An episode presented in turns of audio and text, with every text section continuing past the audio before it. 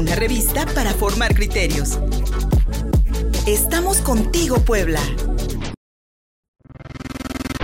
Imagen pública con Javier King.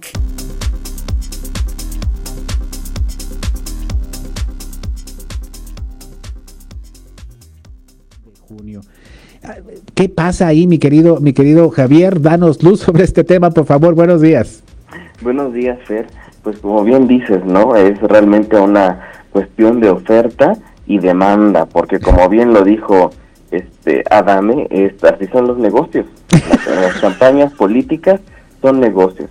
Y ya lo habíamos mencionado en alguna otra sección que eh, la política se mueve solamente a través del dinero y por el dinero y la conveniencia eh, pues económica. Y precisamente en México, que es uno de esos países donde el gobierno paga por todas las campañas eh, electorales, pues como bien lo dijo, es un muy, muy buen negocio, redondo, ¿no? Realmente ver cómo se puede gastar, cómo se puede maquillar el gasto y cómo se puede realmente, pues, hacer mucho ruido maquillar, eh, maquillar el gasto y lamentablemente, como bien refieres Javier, muchos eh, candidatos y candidatas eh, pues aceptan estos cargos o, o, por lo menos competir en las elecciones con el simple propósito de llevarse una mochada. A lo mejor no ganan, a lo mejor no hacen ni campaña, pero se llevan un buen dinerito como este que refieres del candidato Alfredo Adame ya en la Ciudad de México, pero mm, a lo mejor pues sí, no queda registro de sus gastos de campaña o precampaña, mi querido Javi, donde se ven nalgadas y promesas verdaderamente estrafalarias, mi querido Javi. Así es, fíjate que esto de prometer un concierto de Metallica pues ya es un, eh, como dirían, un sueño guajiro, ¿no? Pero realmente eh, nosotros como ciudadanos debemos tener un pensamiento crítico, mucha lógica, mucho razonamiento y recordar que las campañas electorales no son campañas publicitarias, a pesar de que se manejan de una manera muy similar. El hecho de que un candidato de, un, de que un candidato tenga más más volanteros, que tenga este, espectaculares, que tenga spots en radio, no significa que tenga mejor agenda política ni que corresponda a una mejor agenda política que nos, que nos pueda favorecer a la ciudadanía en general y sobre todo no significa que sean aptos para tener un cargo político, que es algo de lo que se hablaba en las últimas semanas, ¿no? Cómo o por qué seguir eh, postulando a actores, a eh, artistas en general, ¿no? Cantantes, futbolistas y demás, ¿no? Realmente tienen la preparación para tener un cargo eh, de representación pública eso es lo que deberíamos de bueno, es lo que deberían de preguntarse los partidos, es la responsabilidad primera de los partidos, pero si no la cumplen, mi querido Javier, pues creo que nosotros como ciudadanos debemos hacerla cumplir, exigiendo precisamente que esos candidatos tengan un background, que tengan un currículum que demuestre resultados, resultados que han hecho en otros cargos públicos o los que buscan reelección, que hicieron en, en, el periodo que están, que están dejando. Esa es la evaluación que deberíamos de hacer.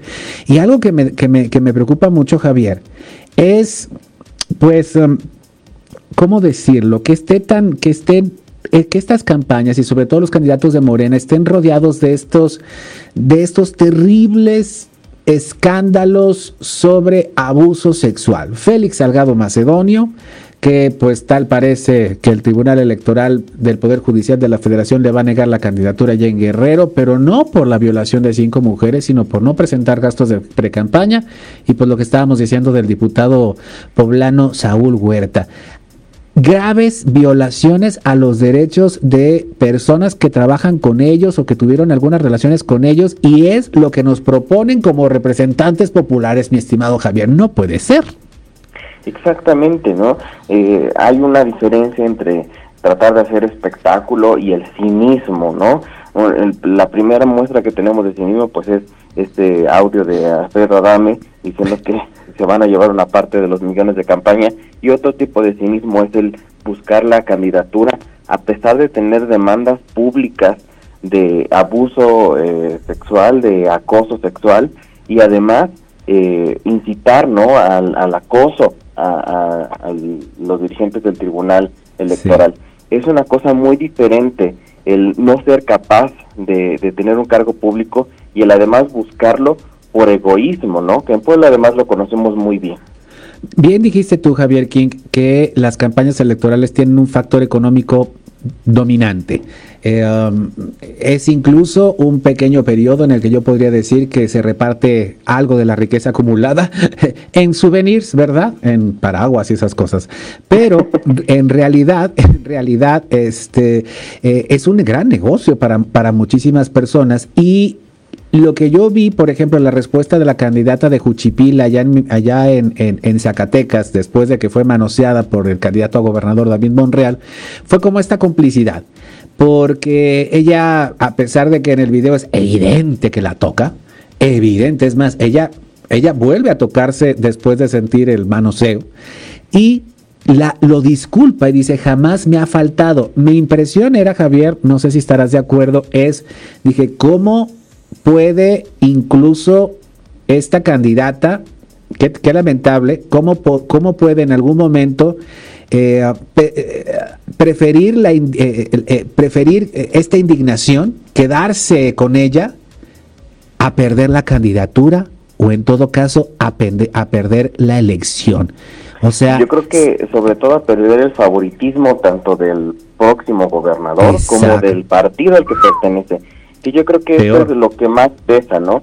En el video claramente se ve que está eh, dando uno de tantos ensayos de este mismo discurso, se ve forzado y ella de hecho se ve cansada y se ve incómoda, ¿no? Sí. Me puedo solamente imaginar el tipo de reuniones que vienen después de, un escándalo público como este y el cómo puede eh, pues orillar a una persona, sobre todo una mujer, que, a, que pierda precisamente la dignidad diciendo que que él es una blanca paloma, cuando hay una muestra perfecta, ¿no? Y una frase que ella dice que es, dejen de utilizar los videos para dañar la imagen. Los videos existen precisamente para generar imagen, no podemos mm, eh, eh, pasar de largo, tenemos que formar una opinión alrededor de ellos porque esa es su función. Y es lo que les importa, su imagen, su imagen pública. Y, por, y regresando precisamente a, esta, a esta postura egoísta, más allá de tener realmente la capacidad y sobre todo la experiencia y la idea, el proyecto para ofrecer una mejor situación a tus representados, una mejor situación económica, etcétera, etcétera, etcétera. Pues vamos a las propuestas, ¿no? Y pues estamos nulos, escasos. ¿Cómo puede ser que un candidato ya en Reynosa, Tamaulipas, les diga, pues vamos a traer un concierto de Metallica? Bueno, mi querido, mi, querido Javier, Metallica, pues es para nosotros, los generación X. este, mira, mira, más allá, más allá del concierto o del grupo o de la ciudad incluso, de verdad, la gente de Reynosa, Tamaulipas necesita un concierto de Metallica para que su ciudad florezca. Es ahí donde yo veo esta ausencia de propuestas, una vez más haciendo, como tú dices, ruido, eh, eh, haciendo promoción, haciendo eh, campaña personal, pero no hay propuesta, mi querido Javier. Exactamente, que es lo más triste y es que hay que recordar que estas elecciones, a pesar de ser una de las más esperadas, de las más polémicas de la historia de nuestro país, eh, de las más importantes, es también un juego de bandos, es un juego de, colores de banderas, porque eh, realmente lo que estamos viendo en estas elecciones es si el régimen se mantiene como está o si se va a, a desintegrar a través de las cámaras y de las gobernaturas, qué es lo que realmente va a pasar con el país con la, con, la pérdida de Morena en su, en su predominancia en la política. Y más allá de, de qué candidato sea particularmente favorecedor para cada región, es este sentido de eh, pues patriotismo por, por el partido, de mantener o no el régimen, de derrocar o no al régimen.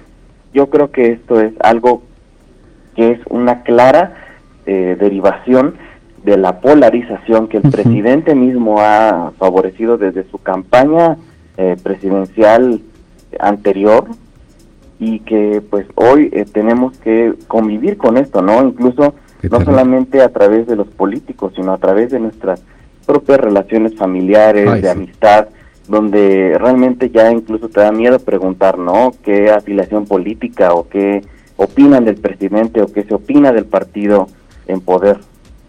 Lamentablemente esa polarización, mi querido Javier King, resurgió ahora en este 2021 conforme el 6 de junio se está acercando. Lamentablemente eso, eso, eso se revivió.